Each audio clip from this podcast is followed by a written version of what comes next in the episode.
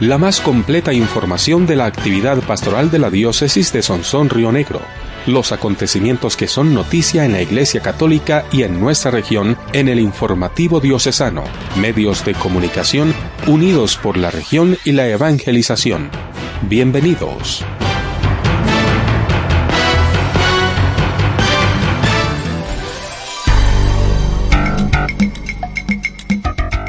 Saludamos a las emisoras comunitarias asociadas a la Asociación de Emisoras en Red de Antioquia, ASEN Red, a la emisora Sin Igual FM Estéreo y a todas las personas que a esta hora se conectan a través de Facebook y Twitter el portal diocesano www.diosonrio.org.co. Les damos la más cordial bienvenida a la información de la diócesis de Sonsón Río Negro presente en la radio, el informativo diocesano, con la realización de Javier Ocampo quienes habla David Valencia Ortega y bajo la dirección del presbítero John Freddy Córdoba, muchas gracias por estar presentes con la más completa información de la Iglesia Católica. Bienvenidos.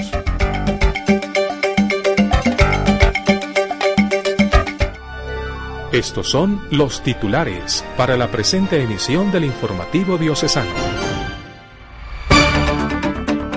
Nueva encíclica del Papa Francisco, Lumen Fidei más de 86 obispos se reúnen en la Asamblea Plenaria de la Conferencia Episcopal de Colombia. Nueva edición del periódico Vida Diocesano, especial, Campamento Juvenil 2013. En el Oriente Antioqueño existe un lugar en donde puedes hacer realidad tus sueños. Es el alma mater del Oriente Antioqueño. Es una universidad con sentido social la UCO me brinda las herramientas para ser un profesional. La Universidad Católica de Oriente, una institución que forma profesionales con vocación de servicio para una región y el mundo. Ahora, ¿quieres hacer parte de la familia uconiana? Te invito para que construyas tu sueño. Te invitamos a que hagas parte de nuestra familia, la familia uconiana. Porque la UCO es la universidad donde tú y yo merecemos estudiar. Universidad Católica de Oriente, caminando seguros por los senderos de la verdad, la fe y la ciencia.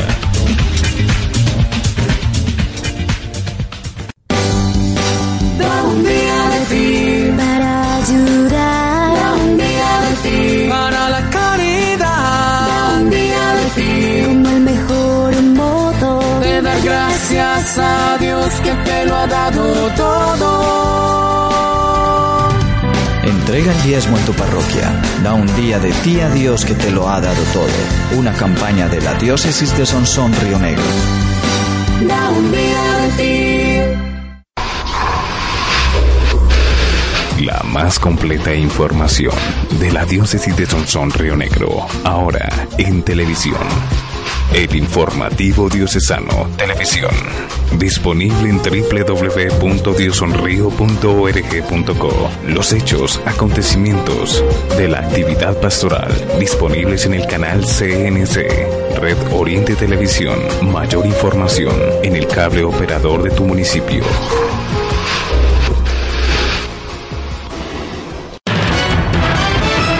El informativo diocesano radio.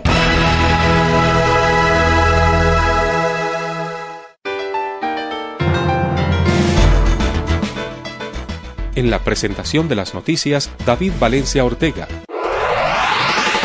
Las diócesis, arquidiócesis, las noticias de la Iglesia Católica del país en Iglesia Colombiana.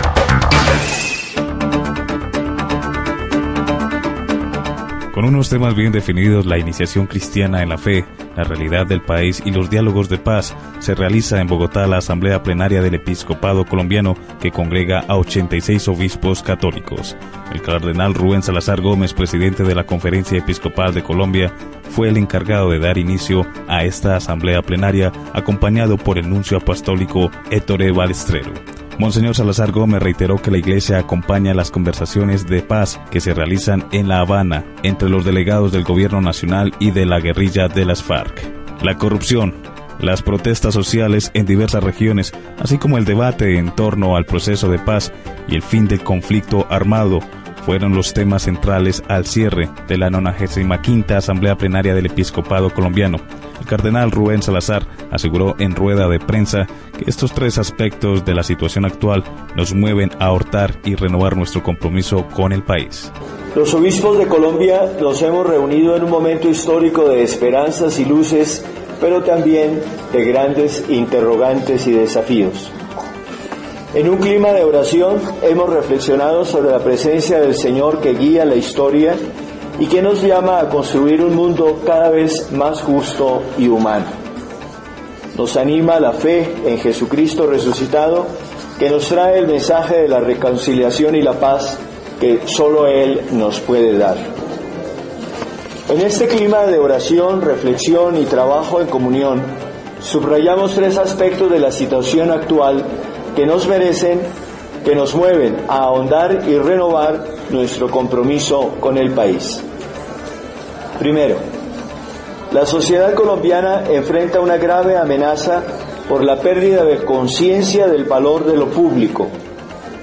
Podríamos estar ante una institucionalización de la corrupción, cuando se hace común una mentalidad que desvía los bienes del Estado y los hace bienes privados desfalcos en sectores tan importantes como la salud y la educación, los conocidos carruseles en numerosas actividades, incluso en el campo de las pensiones, el soborno en los negocios, los fallos en el sistema judicial y las preocupaciones y los preocupantes niveles de impunidad, unidos a las condiciones de pobreza en que viven millones de los afectados por la desviación de los fondos públicos y la falta de oportunidades de vastos sectores de la población son manifestaciones del problema central de la corrupción que destruye la moral y la confianza del pueblo en sus instituciones y en el Estado mismo.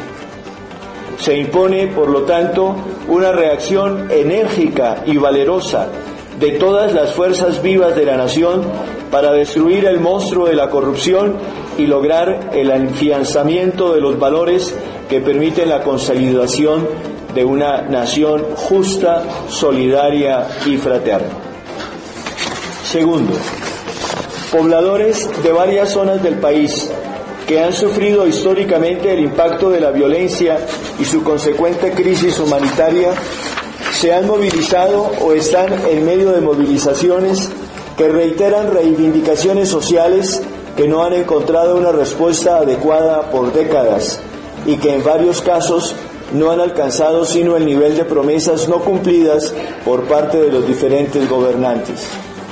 Una mirada a las regiones del país hace constatar la necesidad de asegurar que todas las comunidades logren los niveles de desarrollo que ha alcanzado el país, un mayor acceso a los mercados para los productos de las comunidades campesinas, la seguridad alimentaria para todos, inversiones en vías, salud y educación, y la necesidad de subsidios para que quienes se han dedicado a los cultivos de uso ilícito lo erradiquen en forma definitiva. Un diálogo permanente y serio entre el gobierno y los diferentes estamentos involucrados en esta problemática son la vía para que no se altere el orden público y se puedan alcanzar las reivindicaciones en un clima de concertación y búsqueda del bien de todos. Tercero, en el país se da un debate muy saludable sobre la forma no sólo de dar término al conflicto armado, sino sobre todo de construir la paz como un bien de toda la nación y como un compromiso de cada ciudadano. Este debate se da en medio de complejas situaciones de violencia irracional, de numerosos asesinatos, atentados, desapariciones forzadas y violaciones de derechos humanos. Indudablemente el momento está profundamente marcado con las negociaciones que se adelantan entre el gobierno nacional y la guerrilla de las FARC en La Habana. Sin embargo, el desafío mayor se encuentra en la creación de estructuras que den solución a las causas que generan violencias de todo orden.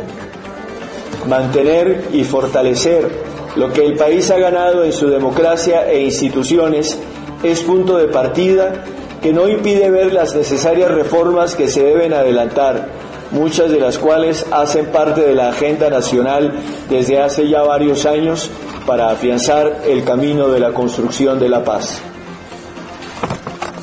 Ante este panorama, los obispos instamos a la sociedad colombiana a unir esfuerzos para recuperar la ética política, la transparencia en la gestión pública y en la gestión social, económica y empresarial, a favorecer una mayor presencia social del Estado frente a reivindicaciones expresadas en el marco de la legalidad, a apoyar los esfuerzos para dar fin al conflicto armado por medio del diálogo y de acuerdos con las FARC y también con el ELN que conduzcan efectivamente al cese definitivo del conflicto armado y de toda clase de violencia.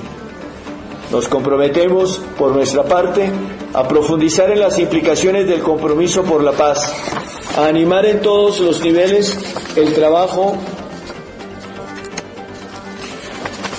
por la transparencia y la efectiva construcción del bien común y a buscar una vida digna para todos los habitantes de nuestro país.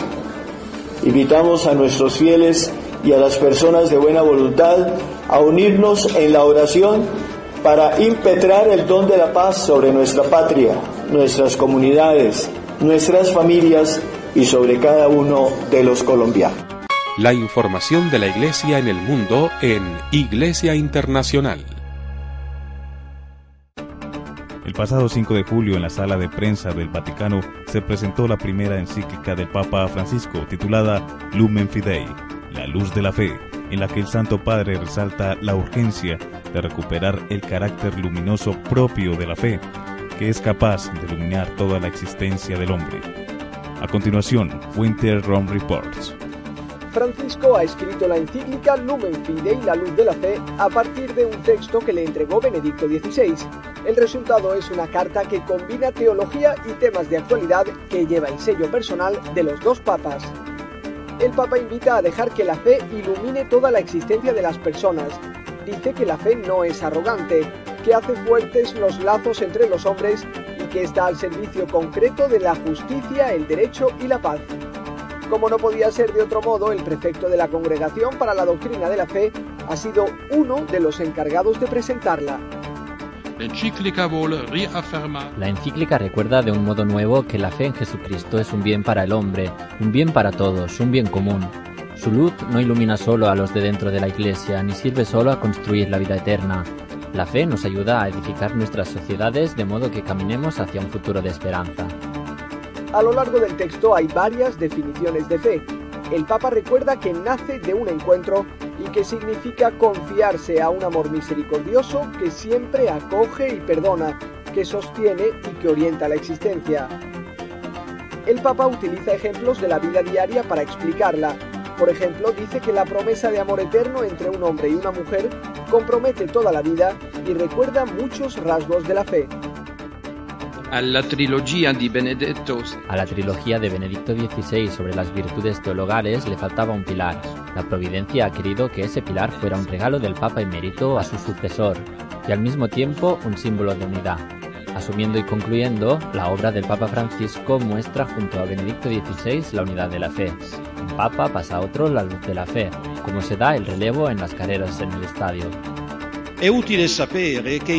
Ante el año de la fe pedimos a Benedicto XVI que escribiera una encíclica sobre la fe, que concluyese la trilogía que inició con Dios es amor sobre la caridad y Salvados en la esperanza sobre la esperanza. El Papa no se sentía con fuerzas, pero cedió ante la insistencia. Era una conclusión del año de la fe, pero la providencia cambió sus planes. La encíclica contiene elementos habituales del pensamiento de Benedicto XVI, como que tener una fe es razonable que no es algo privado ni una opinión subjetiva, porque vivir una fe sin verdad no salva. Además cita algunos de sus autores preferidos como Nietzsche, Eliot o Dostoyevsky. La primera encíclica de los papas suele ser un texto programático para el pontificado. Por eso es importante que esta, la primera de Francisco, sea un texto de gran optimismo y de esperanza vidas dedicadas al servicio de Dios y de los hermanos, que son ejemplos de santidad en el Santoral.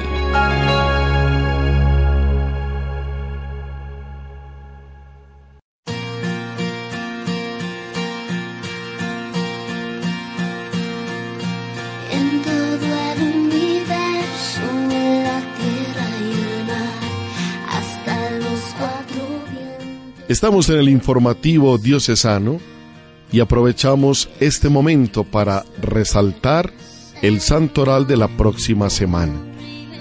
Pero más que resaltar el santoral, también compartir con ustedes la alegría, la esperanza cristiana de celebrar este lunes 15 de julio el recuerdo de San Buenaventura. Pero también el vigésimo aniversario de la Pascua de la muerte de Monseñor Alfonso Uribe Jaramillo. Veinte años de su Pascua, de la muerte de este gran pastor, de este gran visionario, de este hombre que transformó la historia de la diócesis de Sonsón Río Negro asentada en el oriente antioqueño. El obispo fundador fundador del seminario Cristo Sacerdote, seminario misionero del Espíritu Santo, seminario diocesano Nuestra Señora, seminario de misiones, seminario de campesinos, Cristo Sacerdote en Yarumán, fundador de la Universidad Católica de Oriente. Nosotros queremos preparar el centenario del nacimiento de Monseñor Alfonso Uribe Jaramillo, que es el año entrante.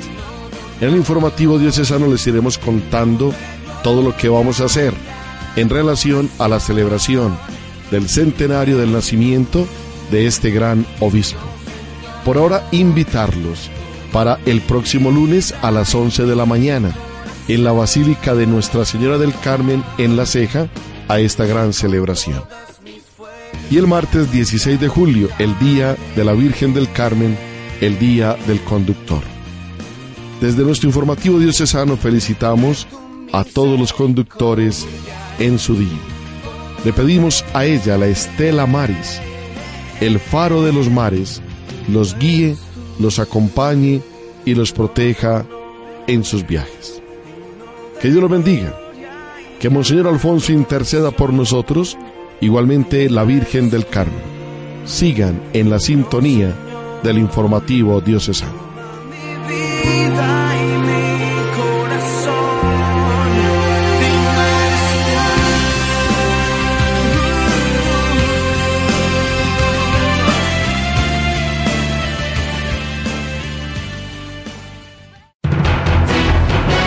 El informativo diocesano ahora disponible en www.diosonrío.org.co.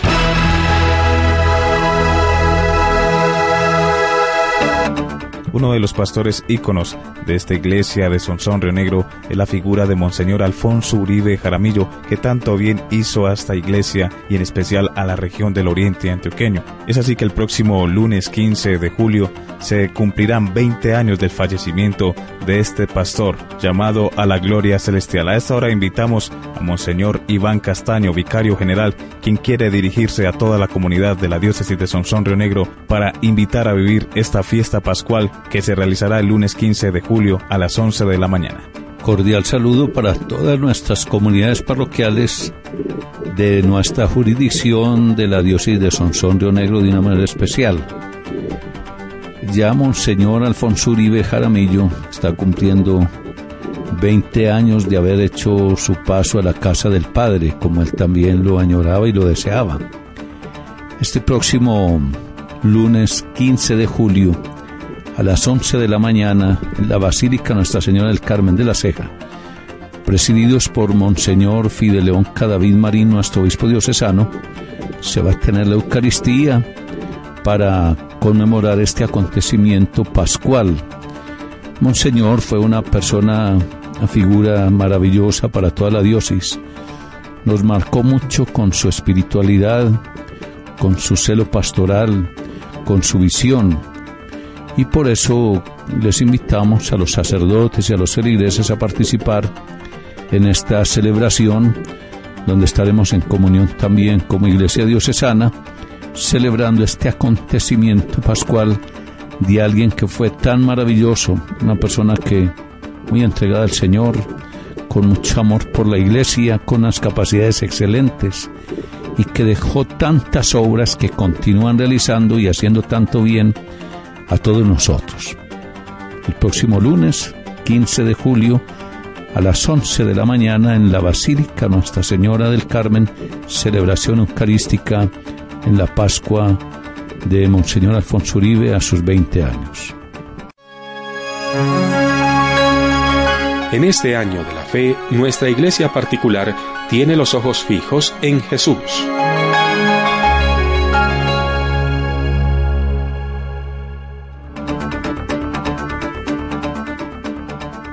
El Papa Francisco se dirigió este sábado a 6.000 seminaristas y novicias reunidos en el Vaticano el Papa pidió que la Iglesia no siga la riqueza y los religiosos sean coherentes con su voto de pobreza. En este mundo en que las riquezas hacen tanto daño, dijo el pontífice, los curas y las monjas tenemos que ser coherentes con la pobreza.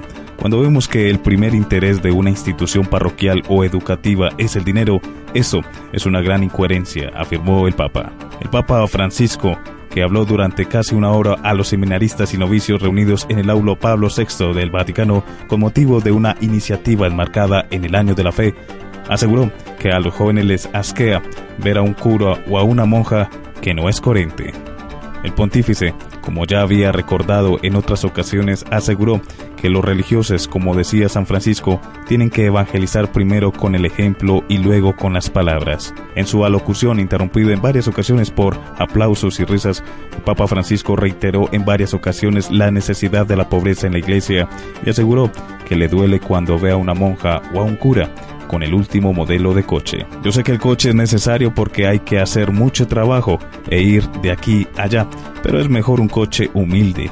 Si os viene la tentación de un buen coche, pensad en los niños que se mueren de hambre, agregó Francisco. Comunicamos la verdad. Damos a conocer al mundo la iglesia de Sonsón Río Negro.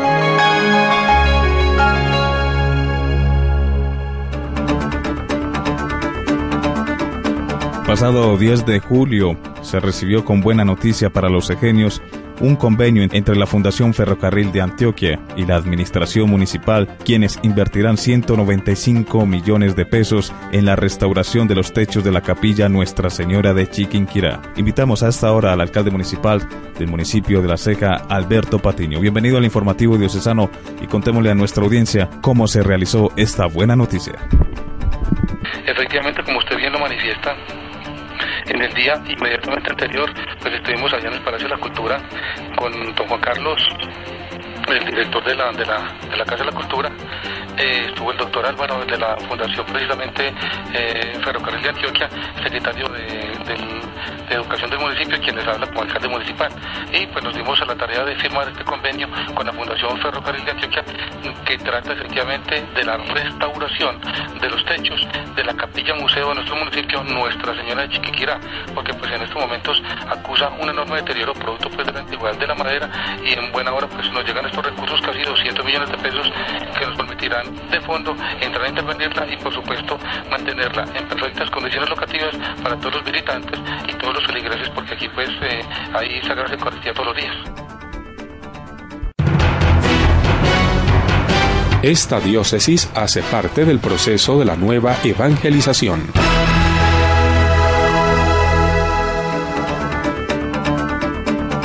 La articulación institucional entre la Universidad Católica de Oriente y la diócesis presente en vida diocesana. Hoy les queremos contar a toda la feligresía y a todas las comunidades parroquiales la nueva edición del mes de junio que tiene como portada el Campamento Juvenil 2013. Prensa institucional muestra la Delegación de Comunicaciones Diócesis de Sonsón Río Negro. El pastor diocesano Monseñor Fidel León Cadavid Marín en su editorial titula Enseñar, Santificar y Gobernar. El presbítero Belisario Ciro Montoya escribe Jesucristo, Hijo de María Virgen. Desde Pro de Paz, en cabeza del presbítero Miguel Ángel Salazar, nos hace una reflexión ¿Qué se puede hacer por el proceso de paz? En el área de opinión, el presbítero José Raúl Ramírez nos escribe, mijito, cuidado con las malas compañías. Otros artículos de opinión, la dimensión ética de lo estético. Monseñor Iván Cadavid Marín escribe, ¿para qué existen los seminarios? De igual forma se da a conocer todo el acontecer de la Universidad Católica de Oriente y la diócesis de Sonsón Río Negro y otros artículos de interés que usted, oyente del informativo diocesano, puede disponer en las parroquias de la diócesis de Sonsón Río Negro o en las instalaciones de la Universidad Católica de Oriente. Este espacio institucional presente en las redes sociales. Síganos en Facebook como Diócesis de Sonsón Río Negro y en Twitter como arroba Diosonríocol.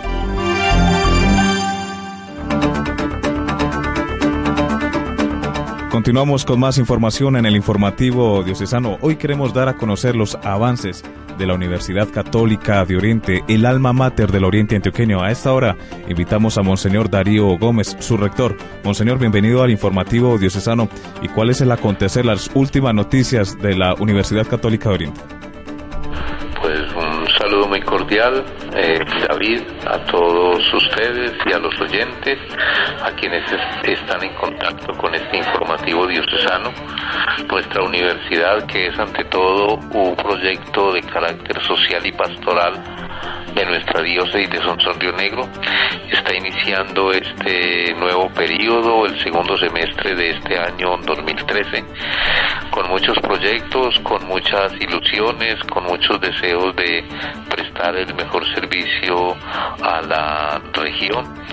Concretamente, pues hay un interés en conocer eh, nuestras políticas de inclusión social que tienen que ver con las becas y subsidios que la universidad ofrece.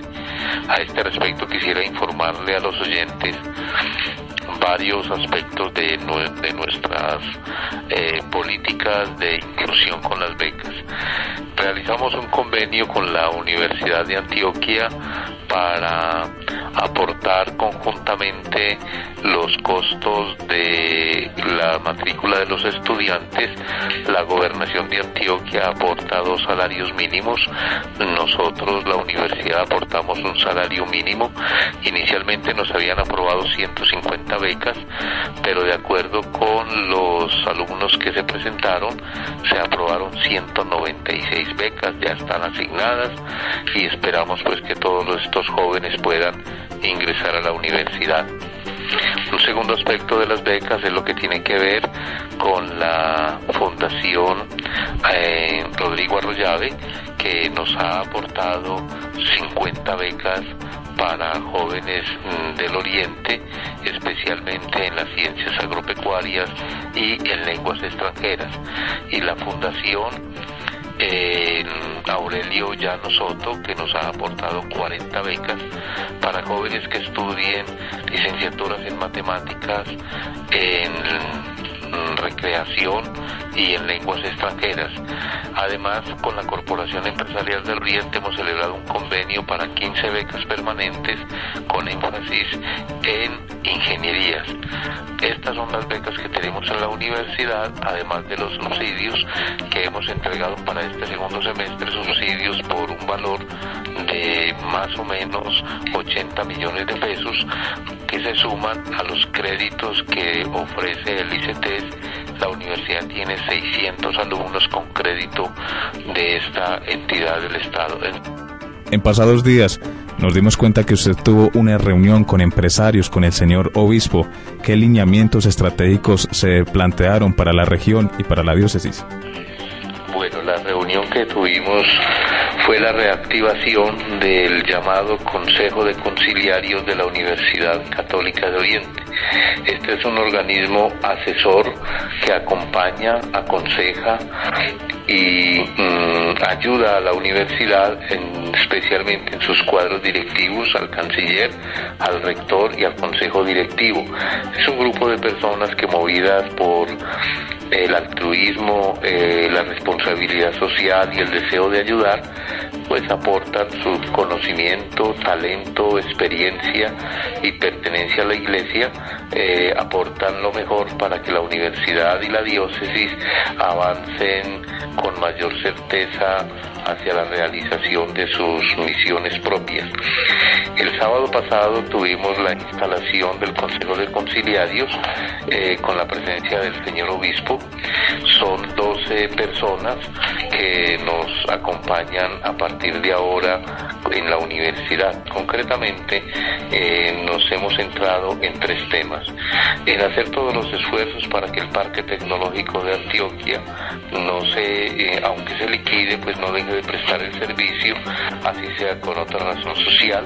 El Parque Tecnológico es de, sumo, de suma importancia para la universidad y estamos haciendo todos los esfuerzos para activarlo y ser nosotros los operadores del parque. En segundo lugar, eh, afianzar la política de inclusión social desde la diócesis, mm, buscando que muchos empresarios se vinculen con el patrocinio de becas y subsidios para jóvenes del oriente antioqueño. Y en tercer lugar, el relacionamiento social de la universidad y de la diócesis mm, para proponer una pastoral de las empresas, una pastoral profesional, pastoral de la cultura, atendiendo el, llamado que nos hizo el Papa Juan Pablo II, ratificado por Benedicto y ahora por Francisco, de emprender una pastoral que permite el diálogo de la fe y la vida, la fe y la cultura, la fe y la ciencia en los centros de fe y cultura. Digamos como que estos son los tres lineamientos fundamentales, aunque por supuesto son muchas las ideas que nos compartieron estos señores a la universidad y a la diócesis. Lámpara es tu palabra para mis pasos, luz en mi sendero. Preparemos juntos la liturgia de la palabra para este próximo domingo.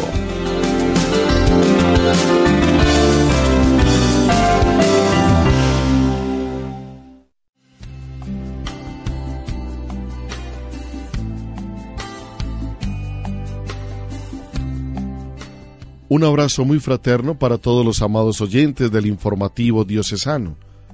Los invito para que preparemos juntos el Santo Evangelio que se proclama este domingo decimoquinto del tiempo ordinario. El Evangelio está tomado de San Lucas en el capítulo 10 versículos del 25 al 37. Un legista le preguntó a Jesús para ponerlo a prueba, Maestro, ¿qué he de hacer para tener en herencia vida eterna? Él le dijo, que está escrito en la ley ¿Cómo lees? Respondió, amarás al Señor tu Dios con todo tu corazón, con toda tu alma, con todas tus fuerzas y con toda tu mente, y a tu prójimo como a ti mismo. Le dijo entonces, bien has respondido, haz eso y vivirás. En este diálogo, el doctor de la ley, buscaba un prójimo a quien amar. Pero en la pregunta de Jesús, al resumir la parábola, habla de quien se hace prójimo de un herido, como se nos cuenta en la parábola del hombre que fue asaltado en el camino. Sin tener obligación de actuar, así, debido a las distancias religiosas o socioculturales o políticas, el criterio es hacerse prójimo del desvalido, sin mirar otros criterios, solo el hecho de estar por el suelo.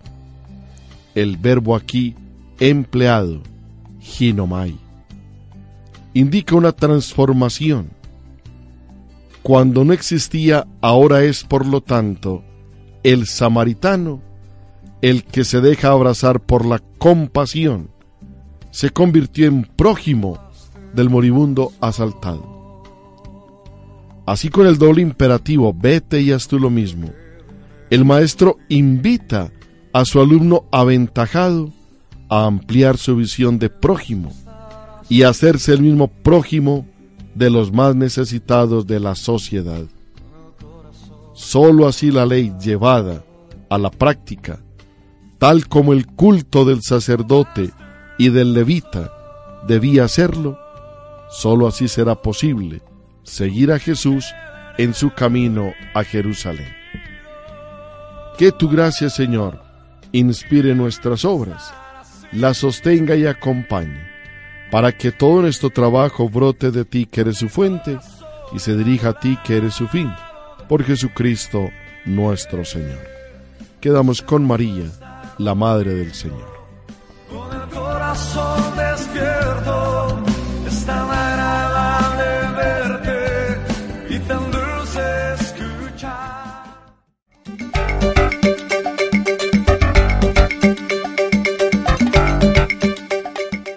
Muchas gracias a nuestra amable audiencia. Hasta aquí los hechos y acontecimientos de la iglesia de Sonsón Río Negro en la radio. Les acompañó Javier Ocampo, David Valencia, el padre John Córdoba y muchas gracias a las personas que visitaron el portal www.diosonrio.org.co, Facebook y Twitter. De igual forma, a las emisoras afiliadas a Red y la emisora de la Diócesis de Sonsón Río Negro y la Universidad Católica de Oriente, sin igual FM Stereo. Hasta pronto.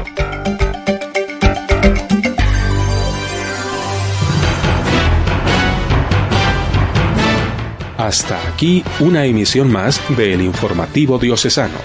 Gracias por su sintonía. Estamos presentes en www.diosonrio.org.co